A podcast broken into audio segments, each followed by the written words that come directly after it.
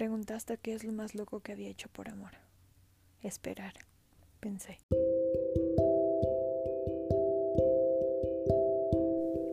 Hola y bienvenidos a Anónimas Podcast. Yo soy Ali y hoy tendremos un tema del cual creo todos hemos sido parte. Hoy hablaremos del contacto cero y de la técnica de choque, por lo que he escuchado en TikTok. Una vez más, no soy para nada experta, todo lo hablo desde mi experiencia y tomando en cuenta solo mi opinión.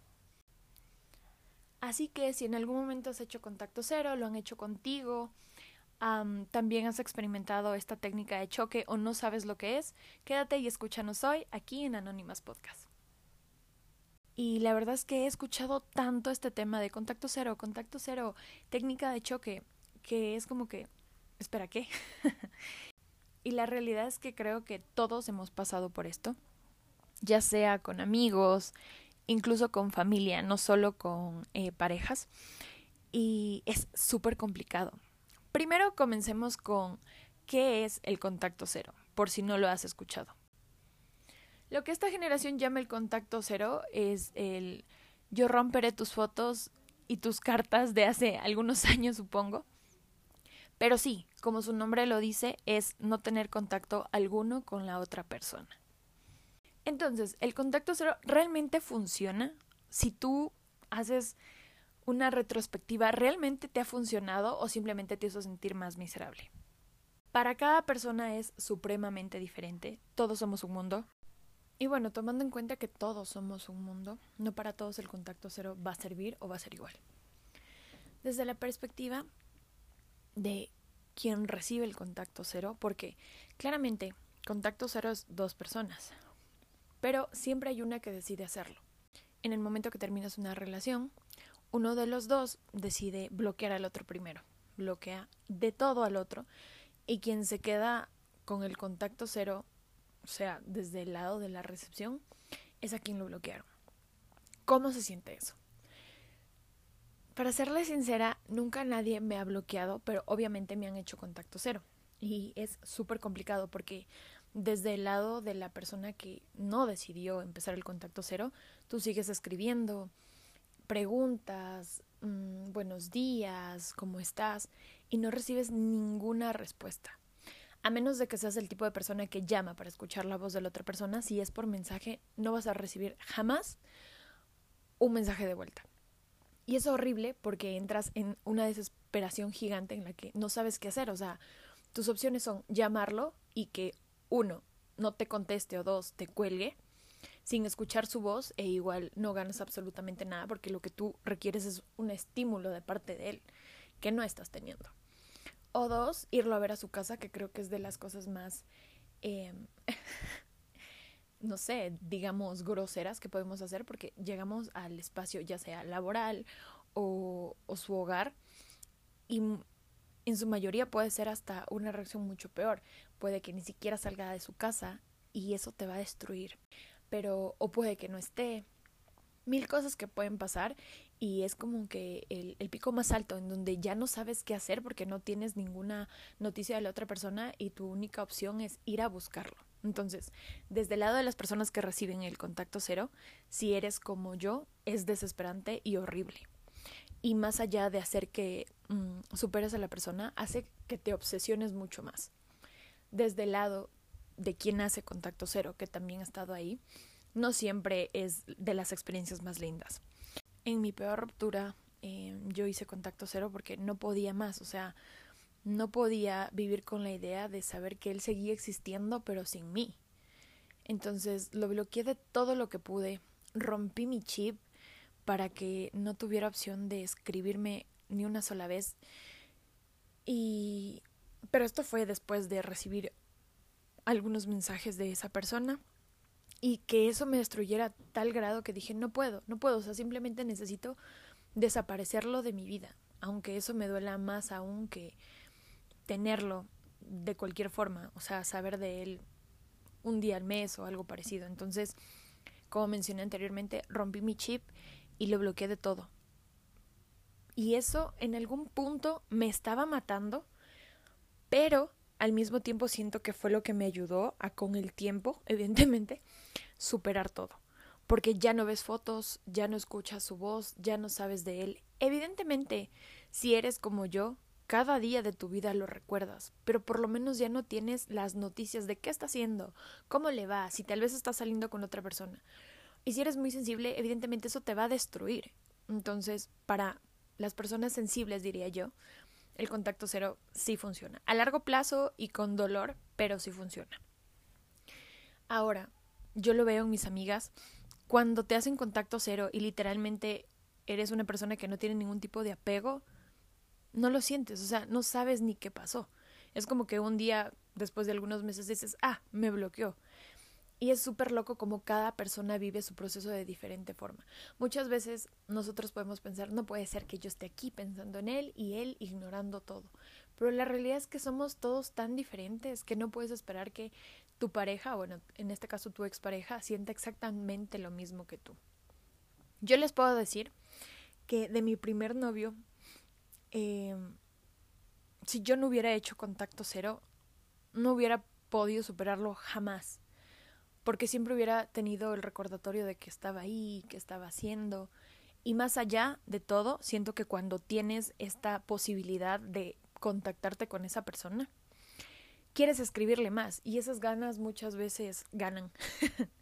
y terminas escribiéndole a esa persona. Y luego puede que te arrepientas, puede que no, pero Siento que si ya la relación no va a ningún lugar, lo más sano es dejar todo ahí y ya no tener contacto.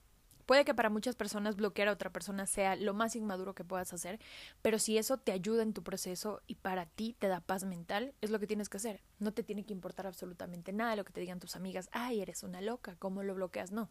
Si para ti eso es ayuda, hazlo. Por otro lado, tenemos lo que los chicos en TikTok dicen, es la técnica del choque. Yo sinceramente nunca siquiera había pensado en esto como una técnica, solo para mí era como, desde mi punto de vista, no voy a perder toda mi dignidad y jamás, jamás lo había hecho hasta este año. Em, lo que se llama la técnica de choque significa que cuando tienes una ruptura, lo que vas a hacer es hacer todo lo que te diga tu cabeza y tu corazón. Todo aquello que nosotros evitamos hacer con el contacto cero, que es escribirlos, llamarlos, ir a verlos, misa, todo eso lo vas a hacer. Porque, según esta teoría, hace que saques todo dentro de ti y eventualmente o te estampes contra la pared tan duro que ya no vas a tener ningún tipo de ganas de volverlo a hacer, o simplemente vas a usar esto como catarsis y vas a sacar todo para que también te ayude a superar. Como ya les mencioné, para mí en mi primera ruptura, el contacto cero fue lo mejor que pude haber hecho. Pero en esta segunda tomé ah, la decisión de no hacer la técnica hecho que de hecho no sabía que eso existía, pero dije, ¿sabes qué? Voy a seguir a mi mente y a mi corazón. Con este tema de no haber hecho entre comillas nada en la primera ruptura, en algún momento, a pesar de que obviamente me ayudó, sí pensé como, ¿por qué no hice un poco más? Porque tal vez no lo intenté. ¿Será que si hubiera hecho esto o aquello hubiera sido diferente? Mm.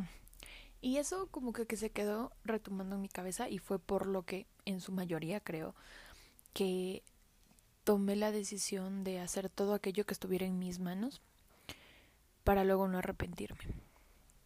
¿Cómo salió esto?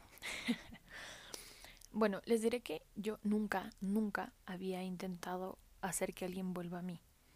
La primera vez que me rompieron el corazón estaba tan triste que solo quería que todo pasara. Mm, sí, obviamente quería que esa persona volviera a mí, pero no tenía la fuerza para hacer algo al respecto. En esta ocasión también quería que esa persona vuelva a mí. Lo que hice fue escribirle por dos ocasiones, en una de ellas hablamos eh, creo que no fueron dos ocasiones, tal vez fueron un poco más. En otras no recibí respuesta alguna y es lo que decía, se siente horrible, porque al parecer él me estaba haciendo el contacto cero y yo estaba haciendo lo imposible por llegar a él. Y mi punto más alto fue ir a esperarlo en su lugar de trabajo. Evidentemente no irrumpí en donde trabajaba, ni mucho menos, no haría eso. Solo quería verlo, o sea, literalmente estaba a unos metros de donde él trabajaba esperando verlo. Suena como lo más acosador que cualquiera podría hacer, sí, pero en serio que no lo hice en ningún mal plan. Solo quería verlo. En inicio yo fui para simplemente verlo, punto. A veces se está así de enamorado. O ha sido obsesionado. No podría discutir si alguien me dice lo contrario, pero de verdad solo quería verlo. Ya estando ahí dije, ¿sabes qué? No solo lo voy a ver, si logro, no sé, hacer que él realmente, ni siquiera lograr, si veo que él sale, me voy a acercar y le voy a decir, oye, podemos hablar.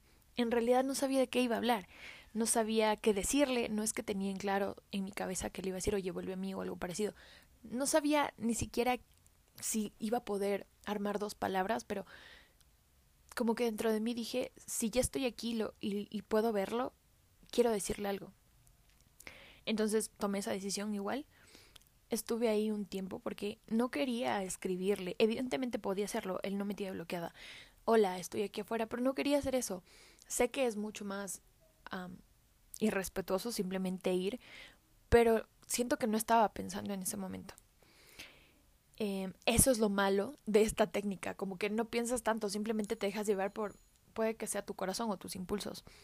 Pero sí, lo esperé y, ahí también está lo que les decía, puede que o nunca salga o simplemente no esté. En esta ocasión él no estaba, ese día al parecer no fue. Y literalmente si te quedas con un sentimiento bien amargo. Esperé tres horas. Fue mi elección, no es su culpa y la mala persona no es él, tampoco yo. Pero no fue su culpa, fue mi elección. Entonces, simplemente todo recae en mí. Eh, lo esperé tres horas porque quise, porque pude haberme ido. Y no funcionó, no funcionó. Eh, y se preguntarán, ¿se lo dijiste? La verdad es que tal vez no debía hacerlo y quedarme con eso y ya, pero se lo dije. Y a él no le pareció ni bonito ni gracioso. Evidentemente no era gracioso, pero no le hizo chiste alguno porque si ya te pones a hilar más fino, eh, tu trabajo es tu trabajo. No iba a hacer absolutamente nada, solo estaba esperando a que él saliera. Pero supongo que se sintió muy presionado o algo parecido. Y ese fue mi último intento. ¿Me arrepiento? Mm, como anécdota, pues no. Podré decir que como Yumpio, para quienes vieron Los chicos son mejores que las flores, darán, darán la referencia. Esperé, esperé. Evidentemente no en el frío y tampoco bajo la nieve, pero esperé. Pero como muy dentro de mí, siento que tal vez fue algo que no debía hacer. Algo que si me quiero lo suficiente no debería estar haciendo. Entonces no, no volvería a aplicar esta técnica de la cual ni siquiera sabía la existencia, simplemente me fui como loca y ya. Em, porque te lastimas más de lo que ya estás lastimado. El contacto cero lastima, sí, lastima un montón. Lastima pensar en lo que pudo haber sido, lastima pensar en todos los momentos bonitos, lastima saber que ya no van a estar juntos. Como dice la canción de Morad, voy a tener que extrañar todos los momentos que ya no pude vivir contigo o algo parecido. Pero creo que hacer todo por alguien que no va a mover un solo dedo por ti y por alguien que ya no está dando lo mismo que tú duele mucho más que no saber absolutamente nada de tu ser especial. Entonces diríamos, ¿es mejor hacer contacto cero o aplicar la técnica de choque? Para mí, yo debo hacer el contacto cero. Pero como decía en un principio, todos somos súper diferentes. Probablemente el contacto cero a alguien diferente lo vuelva loco y termina siendo el de choque, sin tener ninguno de los dos como un fin. Para otra persona, hacer el de choque puede que sea una catarsis total y simplemente haga que, ah, mira, me desperté hoy y ya no siento nada. O puede que el hecho de darse contra la pared lo haga decir, sabes que ya no quiero nada. Como a mí un poco. pero al final del día somos los únicos que podemos escoger. Eh, siempre tomar la opción que nos haga sentir mejor. Y creo que si aún estás en tus veintes, ok, ¿no? Pero estamos muy jóvenes como para sentir que todo se puede acabar con una sola acción. Así que creo que lo que sea que decidamos hacer, ya sea el contacto cero, la técnica agresiva o de choque, o ambos, o primero uno y luego otro, al final nos permitirá crecer y tener cualquier relación como experiencia, conocimiento siempre. Y lo más importante es de cualquier relación aprender lo indispensable que te haga crecer. Porque la peor parte sería pasar por algo triste o no tan lindo y no aprender absolutamente nada de eso. Así que para concluir este episodio me gustaría decirles que si tienen que hacer contacto cero con familia, amigos, su pareja, háganlo. Hagan todo aquello que les dé paz. Y si tienen que dejar todo en la cancha por quien aman, también háganlo. Al final nos arrepentimos más de lo que no hicimos que de lo que hicimos. Yo soy Ali, espero hayan disfrutado mucho este episodio, tanto como yo. Gracias a todas las personas que se quedaron hasta el final. Y nos vemos en el siguiente episodio aquí en Anónimas Podcast. Bye.